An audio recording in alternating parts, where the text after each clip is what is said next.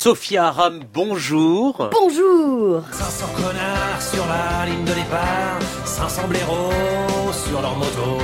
Ça fait un max de blaire désert, un paquet. Eh oui, cette fois c'est officiel comme le disait Renault, les 500 connards du Dakar et autres blaireaux du sport auto iront bel et bien faire vroom vroom poète poète sur le sable doré de l'Arabie Saoudite. Et ce rallye, c'est d'abord l'occasion rêvée de faire reluire sa virilité en se suçant le pot d'échappement pour savoir quel heureux couillon aura le plaisir d'alourdir son bilan carbone du trophée dérisoire d'un dernier baril de brut remis cette année par un enfoiré en kéfier.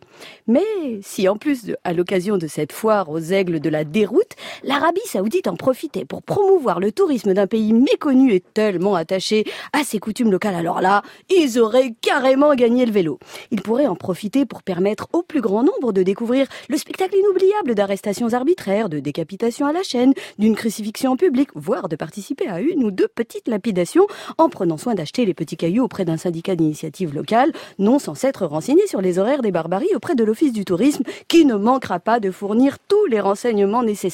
Oui, alors, je sais, j'entends déjà les plus grincheux d'entre vous s'interroger sur d'éventuels remords ou crises de conscience qui pourraient assaillir les organisateurs et autres pilotes au moment du lancement de leur funeste compétition. Compétition en un seul mot. Eh bien, je vous arrête tout de suite parce que l'absence totale de conscience, de morale, voire de dignité de tous ces couillons en camion les met totalement à l'abri du moindre scrupule. Et comme le dit si bien Stéphane Peter Hansel, l'organisateur et champion, toute catégorie du rallye des cons. De toute façon, les pilotes, on est tous des, très grands égoïstes. On pense plus à nous, à notre propre plaisir, qu'au reste, en fait. Et je pense qu'il faut rester comme ça, autrement, ça peut nous remuer la tête.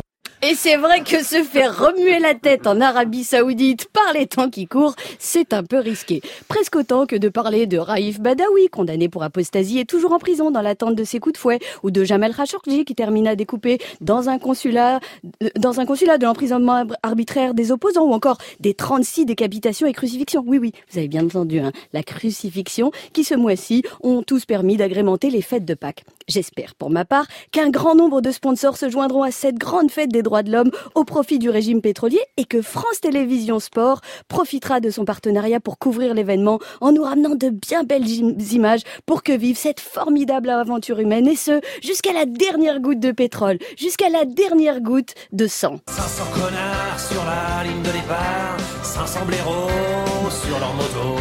Ça fait un max de blaire aux portes du désert, un paquet d'enfoirés au vent du Ténéré. Merci Sophia Aram.